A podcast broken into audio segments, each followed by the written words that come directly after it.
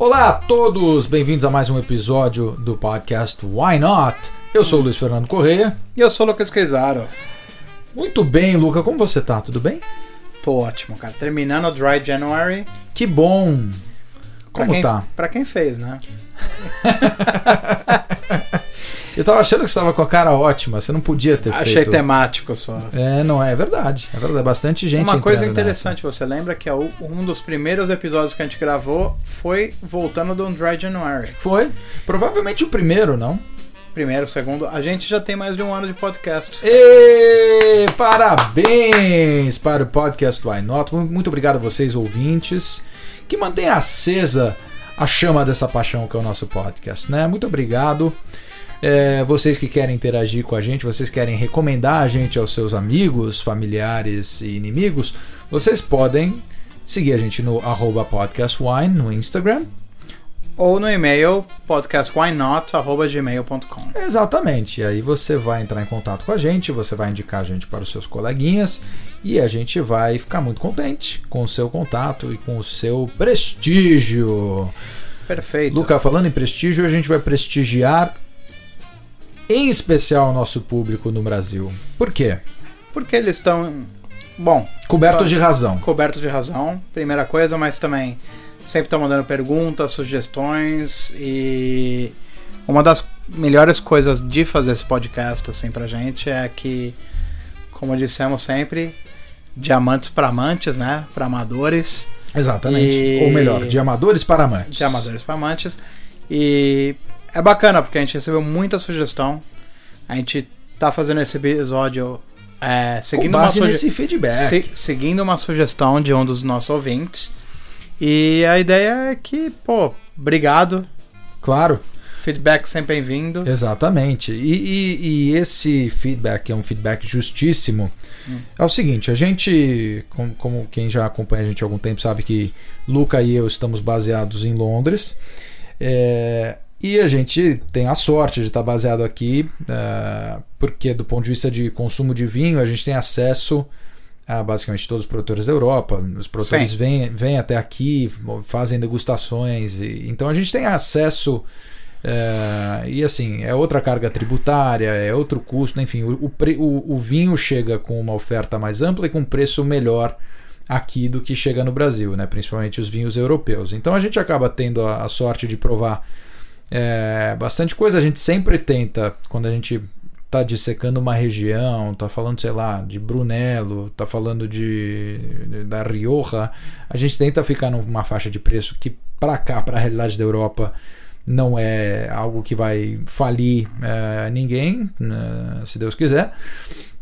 Mas a verdade é que o feedback que a gente recebeu é que vários desses rótulos chegam no Brasil é, por importação, por imposto e etc., num preço exorbitante e muitas vezes Exato. indecente. Exato. Inclusive, quando recebemos o feedback, a ideia desse episódio, é, um dos nossos ouvintes estava falando: Poxa, vocês recomendaram aqui, legal, Sim, curtiu, ouviu e tal.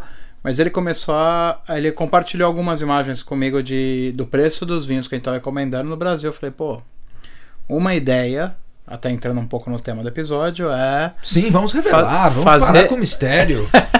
fazer um episódio onde nós fazemos o caminho contrário. Então, a ideia do episódio é: vamos buscar em lojas do Brasil Sim, vinhos que nós tomaríamos, que Sim. a gente gostaria, é, e vamos degustá-los aqui em Londres, ao vivo, ao vivo.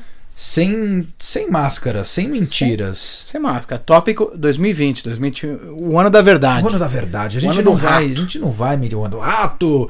A gente não vai mentir. A gente não vai fugir como um rato covarde pelos esgotos.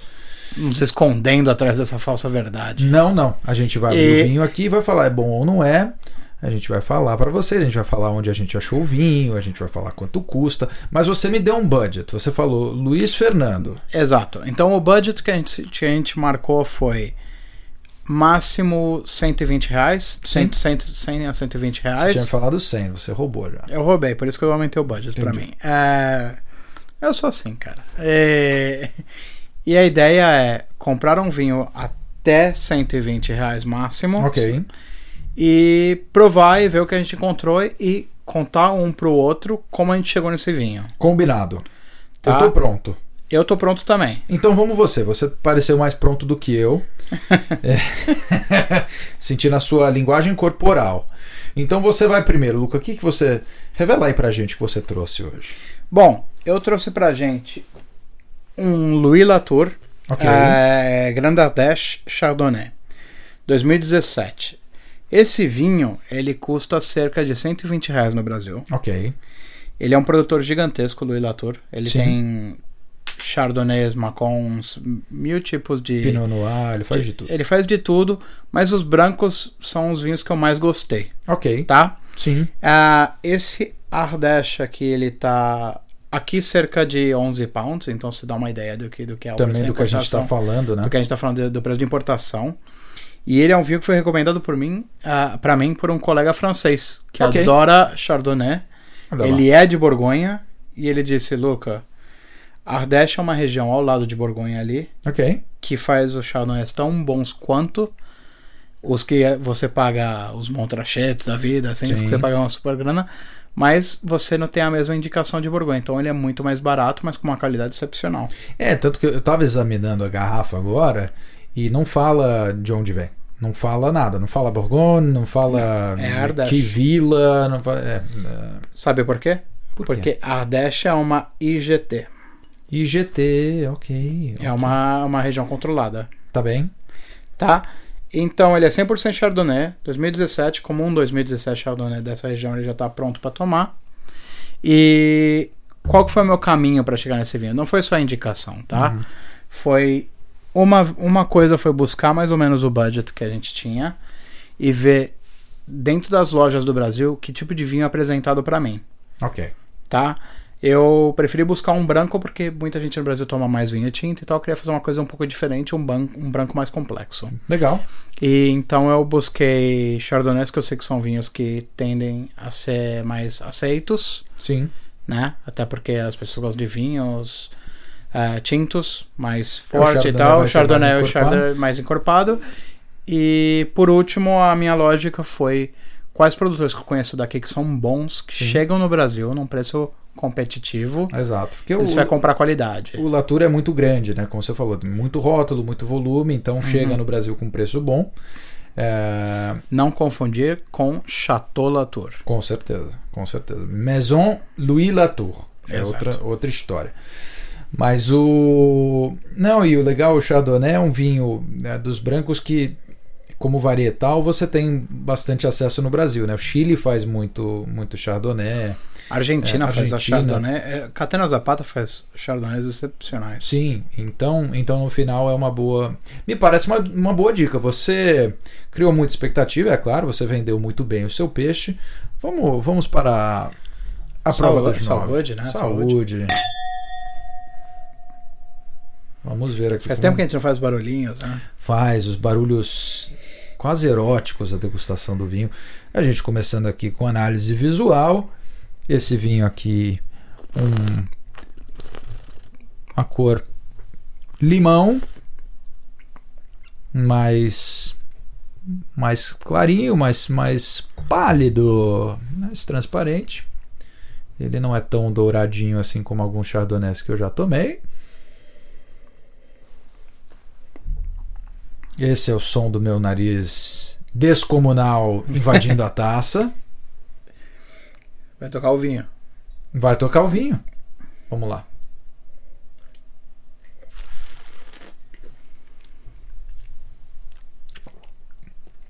Hum. Seu bruxo! Seu salafrário! Belo muito, vinho. Muito gostoso. Belo vinho, é um bom, bom chardonnay. Tem aí, pelo menos pra mim, é, frutas mais pro, pro pêssego, pro abacaxi, mas sem ser algo muito fruta muito madura, então não fica enjoativo. Ele tem uma acidez é, bacana para equilibrar isso. Tem um pouquinho de, de favo de mel, bem, bem leve. Bem leve. É uma. Bastante. Eu sinto ele ácido, como você falou. Tem uma acidez presente. Eu disse maçã, que é uma coisa que eu sinto porque tem o doce com ácido, um Uhum. pouco disso, dessa mistura. E é um vinho que ele tem um tem um final longo, assim, né? Ele fica na, ele fica na boca um tempo bom. Deixa eu ver. Contando os segundos. Persistente. Corpo muito gostoso. É um vinho que dá pra beber bastante, dá pra combinar com muita coisa esse vinho. Legal. Eu, eu daria mais um final médio, Uhum. mas ele é um vinho equilibrado. É, Buquê excepcional. tem um buquê bacana. Não é exatamente complexo. Hum. Estamos falando também de um Chardonnay jovem, né? Esse é um 2017, então ainda não deu tempo para desenvolver Daria pra guardar mais uns três anos esse vinho. Mas assim, ele é um vinho sem frescura. Ele é um vinho plug and play. Você já pode abrir ali num dia que você quiser comer alguma coisa, é, de repente frutos do mar, alguma coisa um pouquinho mais. E você é um vinho que é versátil. Você vai conseguir agradar alguém que gosta de vinho, que vai poder estudar da mesma maneira que a gente está discutindo sabores aqui. E uma pessoa que não é tão chegada em vinho, queria uma coisa um pouco mais leve, diferente, É, ele, ele é não, versátil. Ele é versátil. Ele, ele vai ficar bem no meio do caminho entre, entre quem gosta um pouco mais de vinho e quem tá um pouco mais, ok, vamos tomar um, um- um branco é, mais straightforward, assim. Hum. Ele não é muito alcoólico, pelo contrário. é, então é bem, bem fácil de beber. Gostei. Aprovado, Luca. Aprovado. Boa compra. Felicidade. Passa a minha garrafa aí, cara. Sua garrafa. Passa minha garrafa aí, cara. Bom, vamos lá. Eu achei esse aqui na Gran Cru, tá? Que é uma loja que quando eu tô no Brasil eu gosto de, de visitar. Uhum. Esse aqui é um italiano, é um tinto. IGT, é, ali da Toscana. Ano 2015. E ele se chama Poggio Badiola. Hum. É Badiola ou Badiola? Ou Badiola? Não sei. Né? A, gente, a gente só tem um jeito de descobrir que é ouvindo o seu feedback, querido ouvinte italiano que tá aí, tá tentando aprender português. Mas enfim, aqui, meu querido, a gente está falando de um produtor chamado Mazzei. É, esse é um corte de Sangiovese com Merlot, 70% Sangiovese e 30% Merlot. Ele envelhece, ele faz uma maturação de 10 meses em carvalho, barris pequenos de carvalho, que aumentam a intensidade do, do contato da, enfim, do, do- de pegar essas características do, do carvalho. É, então vamos ver, cara. Meu, meu processo de seleção foi muito básico. Eu basicamente olhei o que, que tinha. Entrei, na verdade, na- acho que na página de, de liquidação deles, vi o que estava em oferta. Esse final de ano aí, começo de ano, tem, tem todas, acho que estão em liquidação. Mistral, todos os caras estão em liquidação. É, olhei esse, esse camarada, falei, bom, um IGT, Sangiovese, hum, why not? Vamos provar. Então, assim, eu fui muito mais chucro do que você no seu processo de seleção. E vamos ver se deu certo. Você acertou. Você sendo um pouquinho mais dedicado e nerd, você fez um ótimo trabalho. Vamos ver o que, que eu consegui com essa garrafa aí. Muito obrigado. Muito obrigado. Estamos falando aqui de um rubi. Estamos falando de um vinho bem bem encorpadinho, pelo menos visualmente, um médio para intenso em termos de, de É. cor. Tem uma lágrima boa. Vamos ver aqui. É, não faz tanto tempo que a gente abriu. Ele pode estar bem alcoólico. De fato, ele tem umas, umas pernas. Hum, o que, que a gente está sentindo aqui? É, eu estou sentindo fruta preta, Uhum. né? É um nariz meio morto, assim. Eu não sinto grandes coisas, não tem uma- uma intensidade, um buquê muito. Eu acho que é porque tá um pouco fechado também. Pode ser também. Porque você sente a fruta, mas você sente também um pouco do álcool que tá subindo ainda bastante. Sim. Dá uma picadinha E- no nariz. Alguma coisa que parece pimenta preta, cara. Ele tem, ele tem um pouquinho, um pouquinho de spices, assim, eu diria. Não sei se é pimenta branca, preta, mas ele tem um, Sim. tem uma picadinha no, no nariz. Mas sabe que não é, não é um, assim, é, vinhos mais, mais de entrada, é, principalmente o tinto, você pode descambar para uma coisa muito adocicada, né? Aquela Assim, fruta que parece bala, sabe? Como às vezes você vai comprar um rosto de Montaltino e acaba sendo que nem um suco de uva. É, suco de uva, meio uma, uma balinha, assim, É. meio, meio cheiro de doce, sabe? E esse aqui não tá vindo isso, que é um bom sinal. Ele tá bem in between, assim, é tipo. Eu sinto agora com essa história eu, do. eu acho que ele vai ser bem frutado, sem prová-lo. Sim, mas vai tá- ser tá bem frutado, cara. tá com. E ele, e ele e dá pra sentir no nariz agora ele abrindo um pouquinho mais, que a gente está girando efusivamente a taça. Vem, o, vem um pouco o carvalho, vem um pouco da tosta do, do carvalho aqui. Que são os tais dos 10 meses em barrica pequena para acelerar esse contato, acelerar essa característica do carvalho. Eles não falam no rótulo, eu não, não entrei no detalhe da ficha técnica para ver se é carvalho francês, carvalho novo. Que carvalho que estamos falando? De que carvalho estamos falando? Vamos provar, vai. A gente tá fazendo muita, muita onda com isso aqui. Eu estou temerá, temeroso.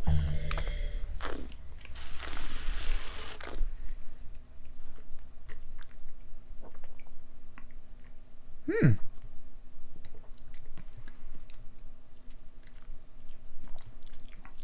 Olha. Ainda tá bem alcoólico. Sim, mas o tanino tá bem. Tá bem gostoso. Tá bem redondinho. Hum, Esse, cara, para um vinho de, de dia a dia.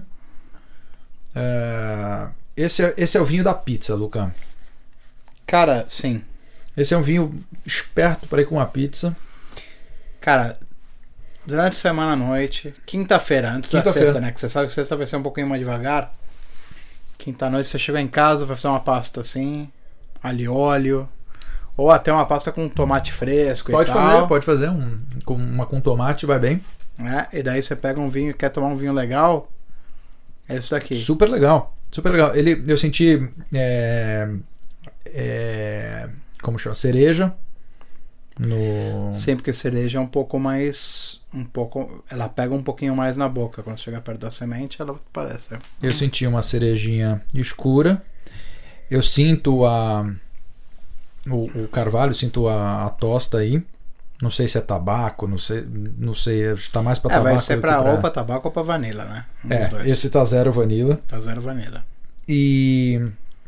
Mas uma coisa que você falou que pra mim é, é, é o que torna esse vinho interessante pro dia a dia e fácil de beber é, é- são os taninos e a textura. Ele tem uma textura bem fácil, bem, bem agradável. Sabe que ca- um dos caras que eu visitei, ele falava que você. Ele sempre deixava o vinho bastante na boca, aqui na bochecha. Uhum. E ele deixa, depende. Se você pega o tanino bem aqui na frente do dente, ele, Sim. ele dá aquela. É, significa que o tanino tá no ponto ideal. Aham. Então ele tá gostoso pra você usar pra comer. Um bom Sim. tanino ele fica aqui na frente do dente, assim, né? Sim. Na bochecha. é, Na gengiva! Na gengiva, exatamente, perdão. E. Olha, eu vou te falar, ele, ele, ele, ele marca todas as. É tick all the boxes, vamos Sim. colocar assim. Ele. Não, eu achei, achei bem bem justo pelo, pelo preço. Uhum. Não sei se a liquidação ainda está online, se estiver, corram! Não, provavelmente não. Na época que a gente estiver já pu- publicando esse episódio já terá terminado. Mas assim, independente. Não vai estar tão mais caro. Não vai estar também. muito mais caro que isso, assim. É um vinho que você pode comprar tranquilo pro dia a dia. Mazei 2015 Poggio Badiola. E, É. e vale lembrar, 2015 para Toscana foi um ano muito bom. 2015 e 2016 para Toscana, anos muito bons. Legal. Bom, para Bordeaux também, por Rony também, mas enfim, foi um ano mágico aí. Mas uh, 2015 2016. E eu acho que estando 2015 com o blend que tá, o vinho que tá, eu acho que ele tá ideal para você tomar, sabe? Sim. Cinco anos agora, Tá pronto, tá pronto. Pra mim tá pronto 100% tomar. pronto. Eu diria, eu diria mais, eu faria um jantar com esses dois vinhos. Olha que legal. Como você faria? Não, para receber as pessoas com o branco, primeiro a entradinha com uma, Sim. com uma salada, alguma coisa com branco, e depois para o prato principal eu colocaria o tinto para servir um cordeiro, alguma coisa assim. Legal, legal. Gostei. Você não serve pizza pros seus convidados, é isso?